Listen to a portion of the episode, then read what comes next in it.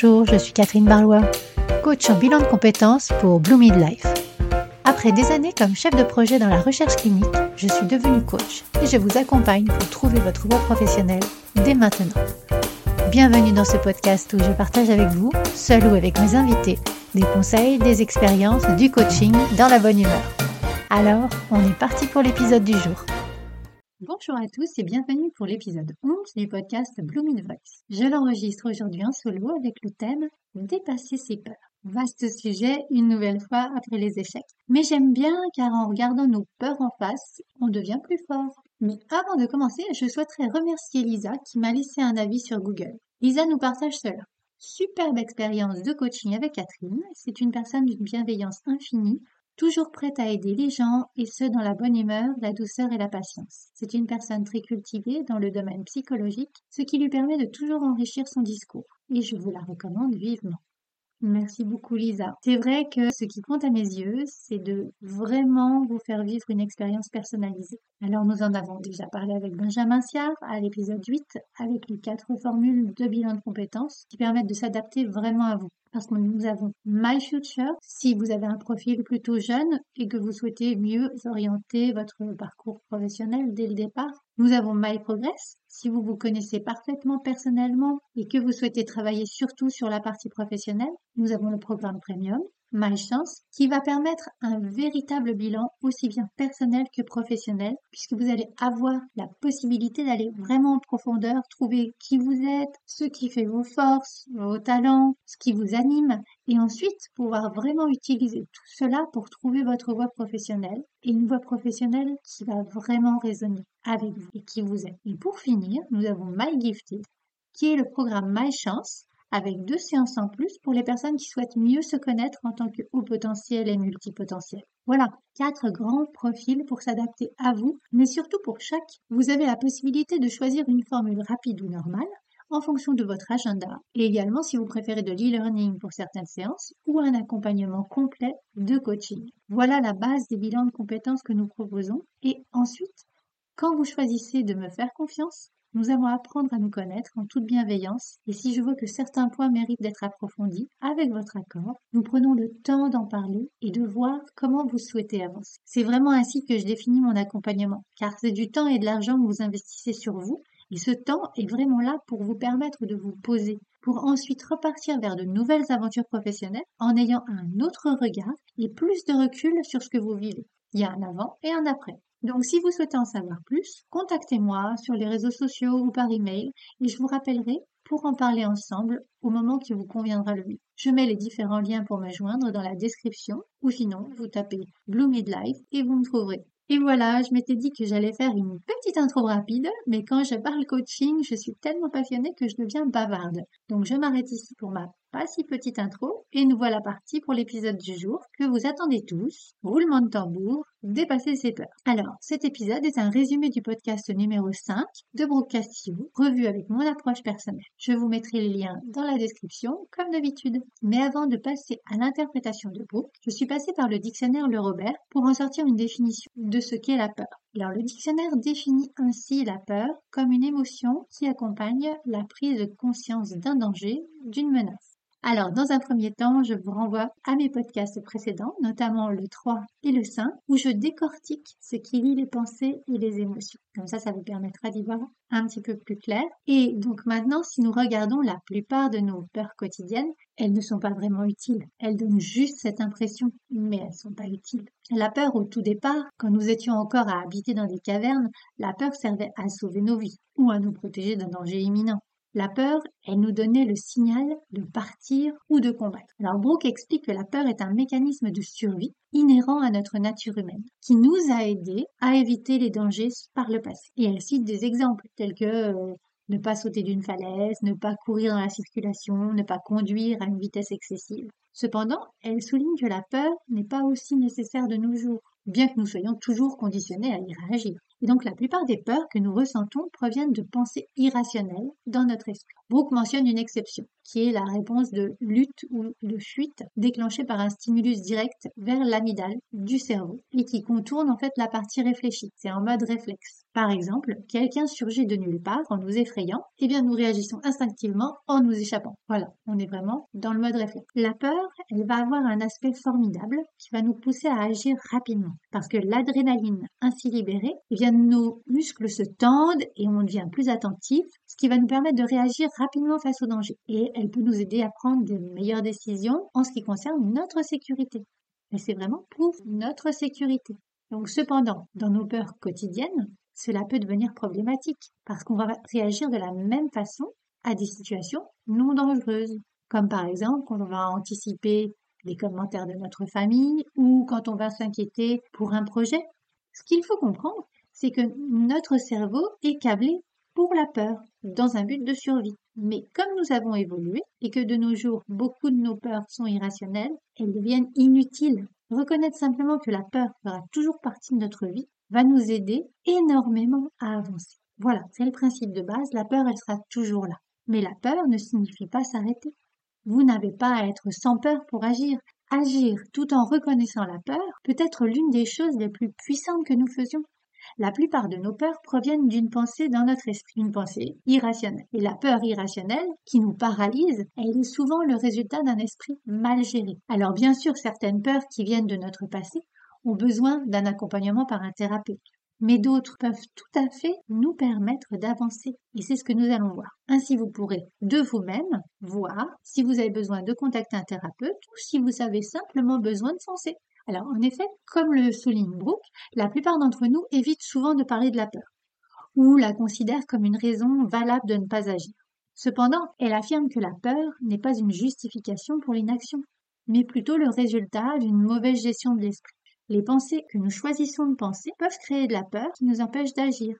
Dans ce cas, Brooke encourage à ne pas donner de l'importance à cette peur, à ne pas s'y attarder et à comprendre sa cause ainsi que les schémas de pensée qui la provoquent. Donc même si on n'est pas en mesure de changer cette peur immédiatement, il est important d'agir quand même. Il existe deux raisons pour lesquelles on peut agir malgré une peur irrationnelle. Et pour la suite, je parlerai de peurs qui n'ont pas besoin d'accompagnement par un thérapeute, juste comme ça. La première raison, ça va être que lorsqu'on agit et qu'on se confronte à nos peurs, on constate souvent que ces peurs ne sont pas fondées. Je vous donne un exemple. Euh, demander un jour de congé à notre patron, ça va pas nous mettre dans la même pièce qu'un tigre prêt à nous dévorer. Tout va bien.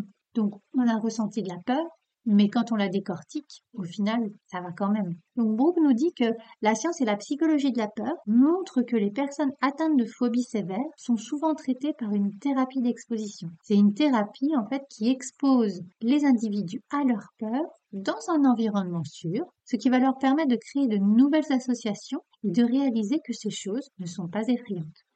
On peut appliquer ce même principe à nous-mêmes, en nous exposant à nos peurs afin de constater qu'elles ne sont pas effrayantes même avec cette peur qui peut nous tenailler, on peut agir quand même. Ça va créer un cercle vertueux qui renforce notre capacité à agir malgré la peur et nous montre que l'on est plus fort qu'on le pensait. Et la deuxième raison, c'est qu'agir malgré la peur conduit au développement du courage et puis d'un certain leadership. En agissant face à des situations qui nous font peur, on va renforcer notre capacité à gérer notre esprit, à ressentir des émotions et à agir malgré elles.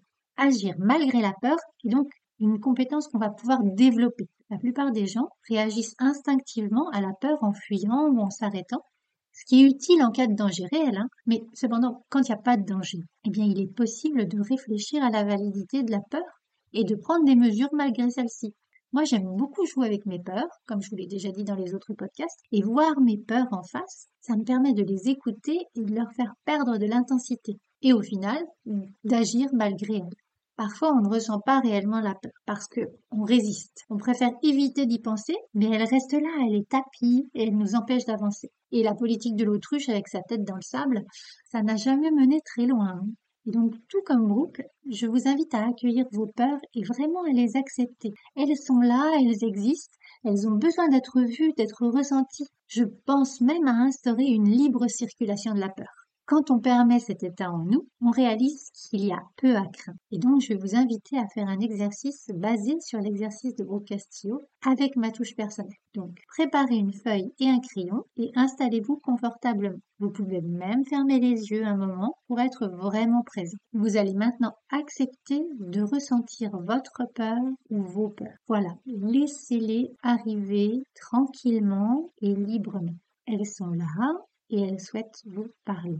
Alors vous pouvez ouvrir les yeux et vous allez lister toutes les peurs qui sont là et qui se présentent. Toutes ces peurs qui jalonnent votre vie, même les plus petites ou même les plus grandes. Vous écrivez, vous écrivez, tant que vous n'avez pas listé toutes vos peurs. Donc maintenant que cette première étape est terminée, je vais vous inviter à vous remercier parce que vous venez de faire ce que peu de personnes ont déjà fait, c'est-à-dire regarder leurs peurs en face. Donc nous allons passer maintenant à la deuxième étape et nous allons les écouter les unes après les autres. Donc prenez la première peur que vous avez listée. Donc, la peur, c'est une émotion. Et donc, je vais vous demander d'identifier toutes les pensées liées à cette peur. Tout ce qui vous vient. Allez-y, écrivez tout ce qui vous vient. Ça peut être lié à votre passé ou à, des appréhensions pour le futur. Allez-y. Votre cerveau n'a pas de limite. Il est plein d'imagination quand il s'agit d'alimenter la peur.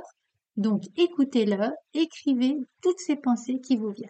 Et vous pouvez même mettre le podcast en pause. Et une fois que vous avez écrit toutes ces pensées, vous allez pouvoir voir si cette peur est légitime ou plutôt irrationnelle. Donc si elle est légitime, je ne vous demande pas de sauter d'une falaise, bien entendu, mais si c'est une peur irrationnelle, nous allons la pousser à son maximum. Imaginez que vous avez un thermostat et vous le mettez au max. Quelle serait la pire chose qui pourrait se produire si cette peur se réalisait? La pire des situations. Voilà, vous notez la pire des situations. Et dans cette pire situation, qu'est-ce que vous pourriez mettre en place pour vous en sortir, pour rebondir? Et donc là aussi, laissez votre cerveau imaginer toutes les solutions à votre disposition, toutes vos ressources. Et de même, il va être dans la recherche par rapport à des situations passées ou à une anticipation positive, puisque là, vous l'avez focalisé sur comment s'en sortir. Et donc la dernière étape, je vous propose de faire un pas de côté, de regarder votre peur telle qu'elle est, et peut-être que ça va vous faire penser, et de vous dire, et alors, ok, j'ai peur, mais je peux y arriver. Voilà ce que je voulais vous montrer. En quelques étapes, vous avez étape 0, écrit. Ça permet de poser les choses plutôt que de les laisser tourner dans votre tête et que les peurs restent ainsi tapis dans un coin. Étape 1, vraiment, vous avez vu vos peurs. 2. Vous avez écouté toutes vos pensées pour chacune des peurs. 3. Vous avez poussé vos peurs dans la pire des situations. 4. Vous avez envisagé comment vous, qui êtes un être plein de ressources, vous pourrez vous en sortir. Parfois, certaines personnes aiment intentionnellement ressentir leur peur. Par exemple, elles font des manèges à sensations fortes ou elles regardent des films effrayants. Surmonter sa peur, c'est considéré comme quelque chose de positif et de gratifiant. Donc, surmonter ses peurs, c'est également essentiel pour atteindre ses objectifs. Et donc, comme dans le podcast Comment échouer, Brooke met en garde contre l'excuse de l'incertitude ou de la confusion comme moyen d'éviter la peur. Parce que ça peut être facile d'utiliser cette excuse pour ne pas affronter nos peurs. Mais il est impossible d'éviter la peur si on veut progresser. C'est nécessaire de l'affronter de front. Parfois, les personnes n'agissent pas en raison de la peur de l'échec, comme nous en avons parlé dans le podcast 9. Prendre des décisions et comprendre les choses sont des défis que l'on doit surmonter. Et ces difficultés sont souvent liées à la peur de faire le mauvais choix ou de ne pas comprendre correctement. Mais je vous renvoie vraiment à la notion d'échec, les podcasts numéro 9 et comment on peut réussir à sortir grandi de tous nos échecs. Et donc c'est un exercice que vous pouvez faire vous aussi sur toutes vos peurs. Regardez-les, écoutez-les, travaillez avec elles et ensuite continuez à avancer. C'est pas la peine de vous cacher derrière votre petit doigt. Et je me cache pas non plus derrière mon petit doigt. Donc euh, soyons fous, soyons fous. Si quelqu'un m'entend sur Nancy et souhaite que j'anime un atelier d'une heure sur l'un des thèmes de mes précédents podcasts, contactez-moi. Ce sera avec grand plaisir et une petite peur que je parlerai de ces sujets qui me tiennent à cœur. Voilà. Agir tout en ressentant la peur, c'est une compétence que vous pouvez développer. Et il est important d'accepter que la peur fasse partie de la vie. Et c'est tant mieux. Ça montre qu'on est humain et que nous avons encore de très nombreuses choses à vivre. Et donc Brooke nous rappelle, terminé, que la peur ne doit pas empêcher d'agir. Et que l'action, malgré la peur, peut être extrêmement puissante. Ce dont nous avons vraiment peur, ce n'est pas la vie ou la mort, ce sont nos propres pensées qui nous font peur. Et la bonne nouvelle, c'est que nous pouvons les gérer. Elles sont entièrement sous contrôle, sous notre contrôle. Ainsi se termine cet épisode de podcast. Prenez du temps pour vous, prenez le temps de vous poser et d'écouter ce que vos peurs ont à dire. Si vous n'avez pas eu le temps de prendre des notes, je vous ai préparé un workbook pour vous permettre de faire l'exercice à tête reposée et surtout de prendre le temps d'explorer toutes vos peurs et comment vous pouvez agir dès maintenant en les gardant comme compagne de route. De nouveau, c'est un véritable exercice de coaching très puissant en cadeau pour vous aider à avancer. Je vous laisse réfléchir à ça et je mets tous les liens à la fin de la retranscription. Partagez avec moi ce que ce podcast vous a apporté et comment vous avez avancé. Vos commentaires et vos retours sont vraiment importants pour moi et partagez également ce podcast si vous pensez qu'il pourra servir à l'un de vos proches ou de vos collègues. Et si vous avez peur de partager ou de commenter, eh bien c'est le moment d'étudier la question. Je vous donne rendez-vous vendredi prochain pour ma prochaine interview avec Delphine Simonard. D'ici là, très belle semaine et à très bientôt. Si vous êtes resté jusqu'à la fin de ce podcast, sachez que j'organise un concours.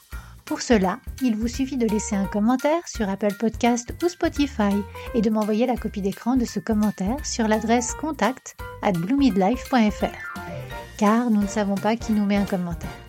Tous les 8 podcasts, je ferai un tirage au sort pour offrir à une personne une heure de coaching dédiée à ses objectifs professionnels. À très bientôt. Si cet épisode vous a plu, n'hésitez pas à le liker, à le partager, à mettre 5 étoiles sur votre plateforme d'écoute préférée. Et je vous souhaite une belle semaine.